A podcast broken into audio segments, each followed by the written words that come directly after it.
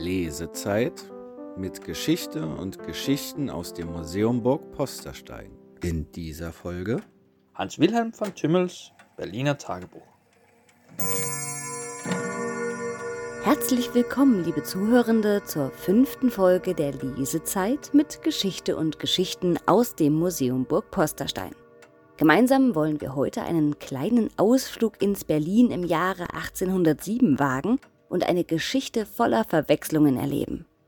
Ihre akustische Reisebegleiterin ist wieder die Historikerin Franziska Engemann und ich kann Ihnen schon jetzt versprechen, dass einer dieser Irrtümer in unserer heutigen Geschichte nicht bemerkt wird. Um was es sich dabei handelt, verrate ich Ihnen aber erst am Schluss dieser Folge. Bereits in der letzten Folge unserer Lesezeit haben wir Hans Wilhelm von Tümmel, Minister des Herzogs von Sachsen, Gotha und Altenburg, kennengelernt. Dieses Mal wollen wir ihm in die heutige Bundeshauptstadt folgen.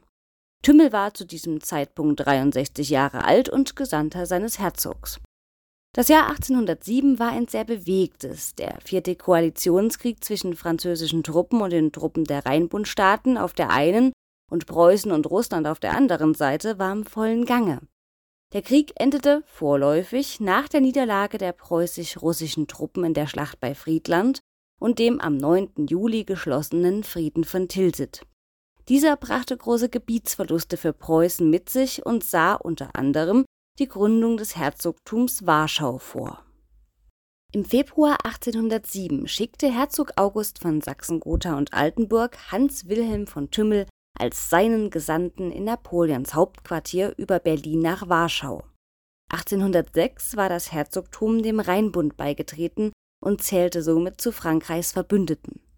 Tümmel begab sich im Auftrag des Herzogs von Sachsen, Gotha und Altenburg in dieser Zeit oft auf spezielle Missionen, unter anderem nach Dänemark, Berlin und Dresden.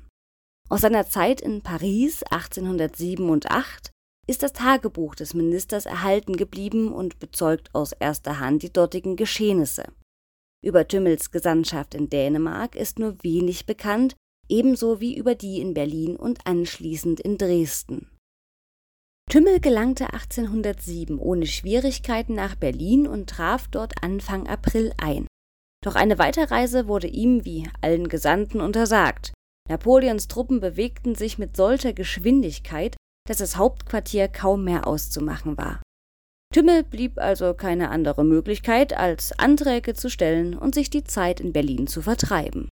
Er traf viele alte Bekannte wieder, konnte ein Schmuckstück aus Napoleons Besitz für seinen Herzog, einen großen Verehrer des französischen Kaisers, ergattern und kam sogar in den Genuss, die Sammlung Alexander von Humboldts anzusehen, der ihm von einem alten Freund vorgestellt wurde und Tümmel zu einer Besichtigung einlud. Vielleicht wundern Sie sich jetzt, hieß es nicht gerade, es sei nicht viel von Tümmels Mission in Berlin bekannt? Einen Hinweis haben wir doch entdeckt. Über Tümmels Zeit in Berlin muss es, wie für seine Zeit in Paris, ein Tagebuch des Ministers gegeben haben. Dieses ist aber bis zum jetzigen Zeitpunkt verschollen. Hinweise darauf existieren allerdings in der Zeitung für die elegante Welt aus dem Jahr 1830. Hier wurden Auszüge aus besagtem Tagebuch veröffentlicht.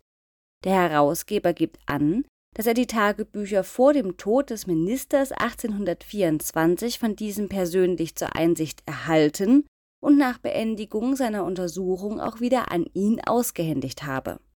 Das Original dieses Tagebuchs konnte aber nicht ausfindig gemacht werden. Es ist möglich, dass es sich in einem unbekannten Nachlass oder in Privatbesitz befindet, ein gänzlicher Verlust bzw. eine Vernichtung des Buches kann aber nicht ausgeschlossen werden, besonders in Anbetracht der jähen Enteignung des Tümmelschen Alterruhesitzes Nöbdenitz infolge der Bodenreform 1945.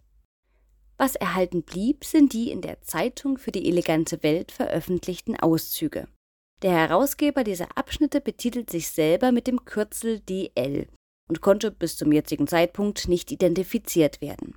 Sprachlicher Ausdruck und Ähnlichkeiten im Textaufbau lassen aber darauf schließen, dass es sich um denselben Autor handelt, der auch das Vorwort bzw. den biografischen Teil der 1827 im Verlag J.D. Sauerländer erschienenen Aphorismen Tümmels verfasst hat.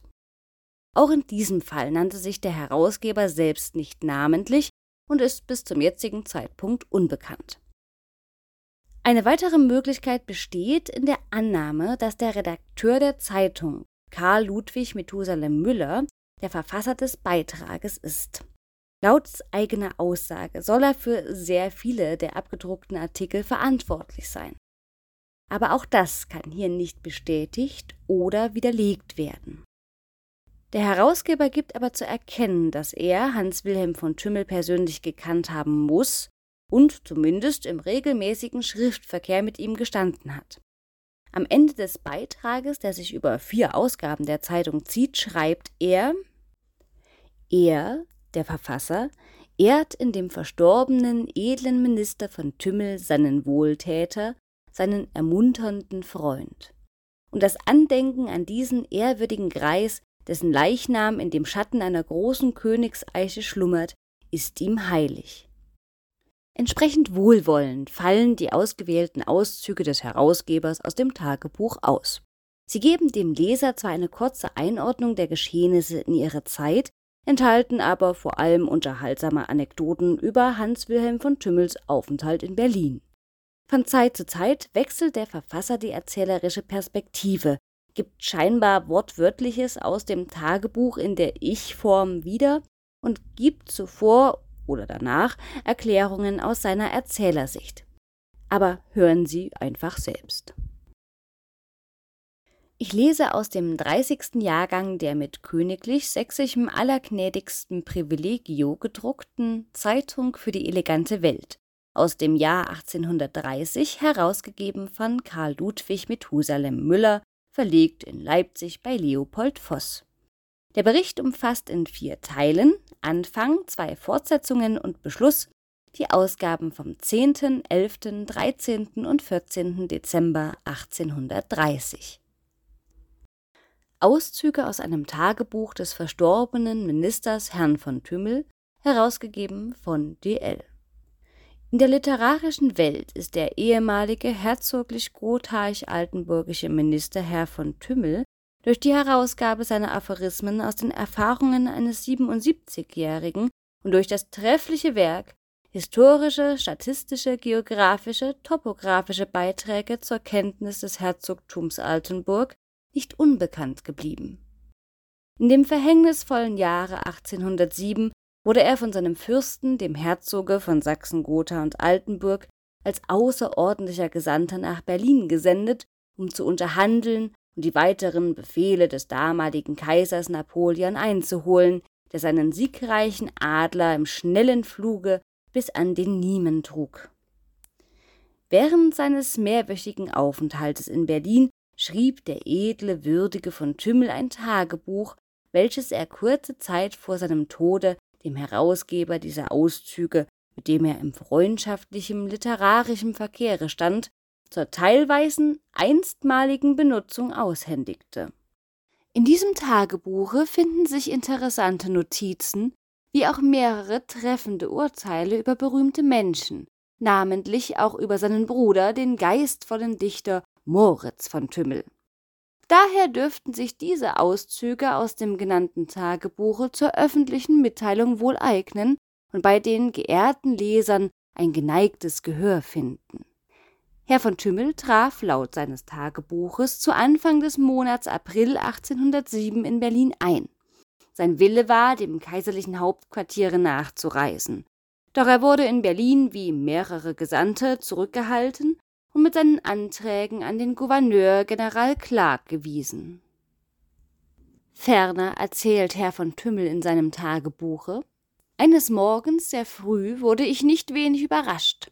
Es trat ein Männchen mit grauem Überrocke und eine schlechte polnische Mütze auf dem Haupte schnell in mein Zimmer. Als ich auf die drollige Gestalt zuging und sie recht betrachtete, erkannte ich zu meiner größten Freude meinen lieben Bruder, den Dichter Moritz. Ich hatte ihn nicht vermutet. Wir sanken einander in die Arme und freuten uns kindlich. Mein alter guter Freund Ifland, erzählt Herr von Tümmel, der in Berlin schon öfter bei mir war, hatte gehört, dass mein Bruder eingetroffen sei. Er machte ihm seinen Besuch und bat uns beide, mit ihm zu der berühmten Schauspielerin Bethmann, geborener Hartmann aus Gotha, zu gehen. Sie wünsche, sagte er, meinen Bruder, den Dichter, gern kennenzulernen, besonders um ihm einen Mops zu zeigen, der so gescheit wäre wie der in seinen genialen Schriften. Wir gingen erst zusammen in das Theater und dann zur Madame Bethmann. Beim Eintritte in ihr Zimmer hielt sie mich für meinen Bruder, und sie machte mir eine Menge Lobeserhebungen über seine Schriften, die ich ohne Umstände hinnahm. Mein Bruder war dabei verlegen und rührte sich nicht, wenn Ifland den Irrtum nicht berichtigt hätte. Wir lachten dann alle herzlich und waren fröhlich. Es ist mir oftmals schon so gegangen, dass man mich für meinen Bruder gehalten hat. Ich muss doch mehr Dichterisches in meiner Physiognomie haben als er. Wenn mein Bruder Moritz in gesellschaftlichen Gesprächen so launig und witzig wäre, wie er in seinen Schriften es ist, so würde er in Berlin großes Aufsehen machen, aber er ist einsilbig, still und verlegen und doch dabei so herzensgut. Man hält ihn für einen Pinsel, und er ist doch ein trefflicher Maler. Einige Tage darauf erzählt Herr von Tümmel mit folgenden Worten. Mein Gedächtnis hat mir in Hinsicht meines Bruders einen tollen Streich gespielt, der aber zum Glücke recht gut ablief. Ich hatte nämlich den Geburtstag meiner Schwester mit dem meines guten Bruders verwechselt und war in dem festen Wahne, dass er den 12. Mai sei, denn er ist nicht den 12., sondern zehn Tage später geboren. Ich traf zum 12. Mai alle Anstalten meines Bruders Geburtstag recht feierlich zu begehen und bat ihm zu Ehren eine Menge Gäste. Den 12. Mai ging ich am frühen Morgen zu einem Hutfabrikanten und kaufte meinem Bruder vor allen nötigen Dingen einen neuen Hut.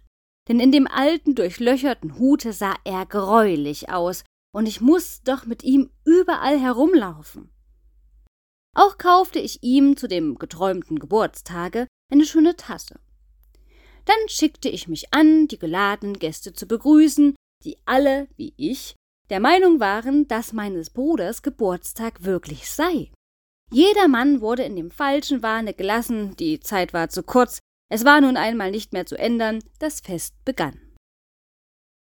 Zuerst erschien ein provinzialisches Mädchen mit frischen Weintrauben und Blumen, die im Namen der Margot kam, dann erschienen die Hofdamen und ein Kammerherr von der Frau Kurprinzessin von Hessen-Kassel, Schwester des Königs von Preußen, und übergaben meinem Bruder im Namen der erhabenen Fürsten einen schönen blühenden Rosenstock, wofür mein Bruder noch denselben Tag durch folgende Verse dankte. Der Rosen reizende im himmlischen Gefilde bog heut ihr blühend Haupt mit königlicher Milde auf einen Dornenstrauch entfernter Flur herab. Dies, Fürstin, ist das Bild, das meinen Schattenbilde den vollen Glanz der Jugend wiedergab. O möchten Sie, die jetzt ein abgezogenes Leben als Blüten der Natur mit Lieb und Trost umschweben, zu einem Siegeskranz der überwundenen Zeit, bald aneinander angereiht, einst deinem grauen Haar die Freude wiedergeben, mit welcher dein Emblem das meinige geweiht, und wundervoll in mir das ernstliche Bestreben nach Tugend und Verdienst erneut. Moritz von Tümmel der Herr Geheimrat von Göcking schickte meinem Bruder ein artiges Lied eines Mädchens aus dem 20. Jahrhunderte. Es erschienen außerdem noch eine Menge Gedichte, und Herr von Tümmel sagt Mein alter Bruder war von den Freuden des schönen Tages ganz trunken. Das hatte er nicht erwartet, so freudig und unverhofft überrascht zu werden. Alle Gäste waren äußerst fröhlich, Abends ließ ich noch spät von dem Konditor des spanischen Gesandten, Herrn von Korea, der in Berlin die beste Tafel und die feinsten Weine führt, einen Punsch à l'Africain machen, der freilich besser ist als aller Punsch aus englischen und deutschen Konditoreien. Eines Tages besprach sich der ehrwürdige Verfasser des Tagebuches mit mehreren seiner Freunde, eine Wallfahrt nach Potsdam zu machen, um die dortigen Merkwürdigkeiten zu sehen. Er war ein großer Freund der Architektur, wie er überhaupt alle schönen Wissenschaften bis an sein Ende pflegte und liebte und jedes strebende Talent wahrhaft väterlich unterstützte. Wir kamen, schrieb er, zeitig in Potsdam an und besuchten sogleich das neue Palais. Der Geist des großen Friedrich zeigte sich hier in der Größe und Magnifizenz der Säle. Übrigens herrschte darin eine schlechte Architektur. Viele Vergoldung, französisches Schnitzwerk, viel Marmor etc. Wir gingen dann nach Sanssouci. Auch hier müsste ich meiner Empfindung wehe tun, wenn ich sagen wollte, dass ich etwas Ausgezeichnetes von Geschmack gefunden hätte, außer einem Saale, der auf acht Säulen ruhte und wo Friedrich der Große sonst mit seinen gelehrten Freunden speiste. Die Aussicht ist schön und fällt in Vergleichung mit Berlin und der umliegenden Gegend sehr auf. Aber das Merkwürdigste ist das ehemalige häusliche Leben Friedrichs des Großen, welches man bei jedem Zimmer erzählen hört. Die Belohnung eines solchen Mannes, wie Friedrich es war, ist die, dass er seine Fortdauer noch Jahrhunderte nach seinem Tode ausdehnt. Und wenn sein Bewusstsein noch an unserem Erdklumpen hängt, wer weiß, ob dieses nicht sein könnte, so muss es für ihn Seligkeit sein, zu wissen, dass vom Greise bis zum Kinde jetzt noch alles sagt, hier lebte er, hier saß er, hier wirkte er das Gute, dort tat er das Große, hier sprach er das Witzige. Wir gingen zuerst in seine Bibliothek. In einer Nische stand ein Kanapee und vor diesem der Tisch voller Tintenflecke, an dem er einst geschrieben hatte. Sonderbar. Es war auch nicht ein einziges deutsches Buch in der ganzen Bibliothek zu finden. Alles waren französische und italienische Werke. Napoleon war bei seiner Anwesenheit über eine halbe Stunde in dieser Bibliothek geblieben und hatte tausende Fragen über den großen König getan. Darauf hat er zu seiner Begleitung feierlich gesagt, an diesem Tische saß Friedrich der Große und arbeitete seine Riesenpläne aus. Man ist ihm Ehrfurcht schuldig. Hierauf hat er seinen Hut gezogen und sein ganzes Gefolge hat ein Gleiches getan. Nach dreimonatlichem Aufenthalte kehrte der würdige Herr von Tümmel, an Erfahrungen bereichert, in den Schoß der Seinigen zurück fortwirkend in seinem vielverzweigten, ausgebreiteten Geschäftskreise. Er empfing in Berlin eigenhändige Briefe von dem Fürsten von Benevent, von dem Großmarschall Duroc und anderen berühmten Männern, wie er auch später in Paris mit dem französischen Kabinette diplomatische Unterhaltungen pflog und sein Fürst, Herzog August, bei Napoleon in großer Gunst stand. Auch hierüber findet sich manches Interessante unter Tümmels nachgelassenen Papieren, und der Herausgeber dieser Auszüge behält sich vor, später darauf zurückzukommen, wenn, wie er hofft, diese Mitteilungen nicht ungünstig aufgenommen werden. Er ehrt in dem verstorbenen edlen Minister von Tümmel seinen Wohltäter, seinen ermunternden Freund, und das Andenken an diesen ehrwürdigen Greis, dessen Leichnam in dem Schatten einer großen Königseiche schlummert, ist ihm heilig. Diese erheiternden Episoden, die hier in der Zeitung für die elegante Welt abgedruckt wurden, verraten uns nicht viel über Tümmels tatsächliche Arbeit in Berlin, aber sie erweitern das große Repertoire an Anekdoten, die über den Minister bekannt sind und vor allem geben sie einen Einblick in das Verhältnis zwischen Hans Wilhelm von Tümmel und seinem älteren Bruder Moritz. Heute ist Moritz August von Tümmel als Dichter kaum mehr bekannt, gehörte aber zu den am meisten gelesenen Autoren seiner Zeit. Vor allem seine Reihe Reise in die mittäglichen Provinzen von Frankreich kann schon als berüchtigt gelten. 1738 in Schönefeld bei Leipzig als zweiter Sohn der Familie geboren, war er, wie sein Bruder Hans Wilhelm, eines von insgesamt 19 Kindern der Familie. Kein Wunder also, dass es da bei Geburtstagen zu Verwechslungen kommen konnte. Und hier auch die versprochene Auflösung des Irrtums. Hans Wilhelm von Tümmel schreibt Ich hatte nämlich den Geburtstag meiner Schwester mit dem meines guten Bruders verwechselt und war in dem festen Wahne, dass er den 12. Mai sei, denn er ist nicht den 12., sondern zehn Tage später geboren. Aber leider stimmt auch das nicht. Moritz von Tümmel wurde nicht am 22., sondern am 27. Mai geboren. Moritz August von Tümmel studierte später in Leipzig Jura, wandte sich aber bald den schönen Künsten zu. 1761 wurde er unter dem späteren Herzog Ernst Friedrich von Sachsen-Coburg-Saalfeld zum Kammerjunker und drei Jahre später zum geheimen Hofrat und Hofmeister ernannt. 1768 wurde er wirklicher geheimer Rat und Minister in Coburg. 1783 trat Moritz von Tümmel aus dem Staatsdienst aus und lebte vor allem in Gotha und auf Gut Sonneborn, das seiner Frau gehörte. Gelegentliche Aufenthalte führten ihn auch nach Coburg. Bereits in den 1770er Jahren reiste er viel, nach Amsterdam, Paris und schließlich durch ganz Frankreich.